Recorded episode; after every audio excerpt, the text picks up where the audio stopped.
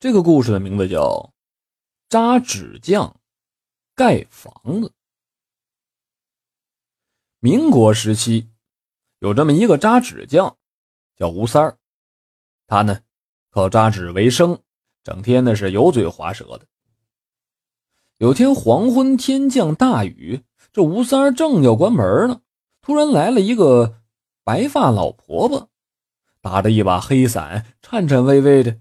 进门就说：“师傅，天冷了，给我扎栋大宅子，我要烧给老冤家。”俩人谈好了样式，吴三儿笑着说：“啊，这个简单啊，你三天之后来取吧。”三天之后，那老婆婆如约而来了，一看这纸房子呀，心生不满，拿在手里边啊，就说。这一点儿也不结实，摇摇晃晃的，住着都不安心。接着，老婆婆左看右看，挑三拣四的指出了不少的毛病来，然后惊讶的说：“这这怎么还少了一道大梁啊？”吴三儿拿过来一看，由于自己粗心，屋顶上果真少了一根横骨。可是啊，他竟毫不在意地说：“嗨，没事儿啊，这这反正是给死人的东西，都是糊弄人的，又不真住。”老婆婆皱起眉头来，就说道：“你怎么知道不住呢？那可不行，我都一大把的年纪了，时日不多了，这房子将来……”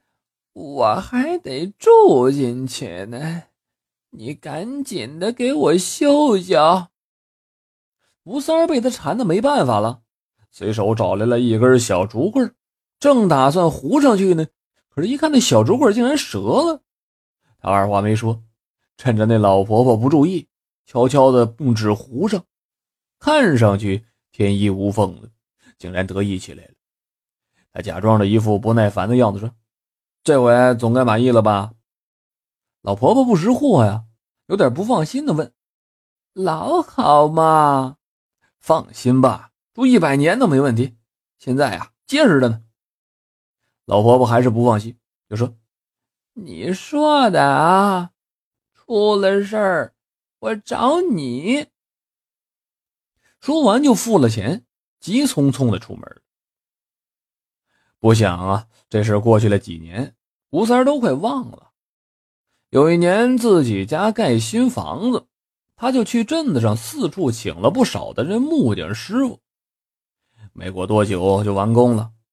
这其中有一个老木匠让吴三比较深刻。那木匠是个瘸子，走起路来呀一瘸一拐的。他的左额头上有一颗红痣。完工之后竟然不急着要工钱。只是笑着说：“我知道你是扎纸匠，啊，也会盖宅子。这几天啊，你给我扎一栋结实点的，就算是工钱吧。我这么大岁数了，早晚啊都用得上。”吴三儿不知何意呀，满口答应了，只当是他开玩笑呢。就没放在心上。一会儿过去了几个月，有天吴三在屋子里边站着，突然间这房顶上一根梁就下来了。吴三连忙的躲闪着，可是还是砸到了脚了。虽然自己逃过一劫，但是呢，他这腿却是残废。他细细的查看了一下那根大梁，才发现啊，这梁好像被人动过手脚，这中间是断的呀。难怪撑不了几个月就掉下来了呢。幸好整个屋子没有塌。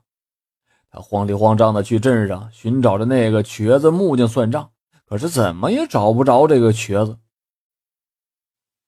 之后，这吴三就在镇子上陆陆续续的打探了不少人家。有一个人呢，就跟他说：“你说的那个人，他左边的额头上有颗红痣吗？”吴三点了点头。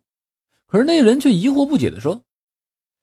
以前呢，确实住了这么一个人，他这左额头上啊有一颗红痣，身材相貌呢也跟你说的差不多，可是他不是瘸子呀。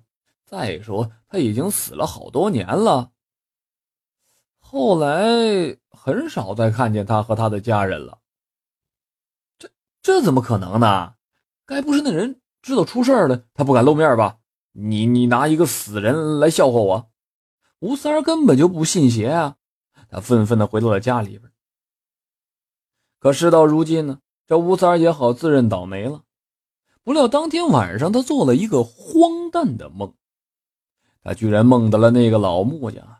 那个木匠啊，说道：“不用找了，我都死了很久了。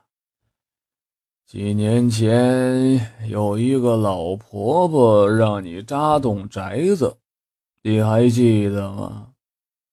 你居然用折了的木棍当大梁。”结果房梁掉下来了，把我的脚都给砸伤了。要不我怎么会是个瘸子呢？我让你给我烧一栋房子，你言而无信。我等了很久，只能以牙还牙了。这些都是你自找的，你可不要怪我。吴三儿被噩梦惊醒啊！天已经大亮了，他回想起来，竟然全身直冒汗。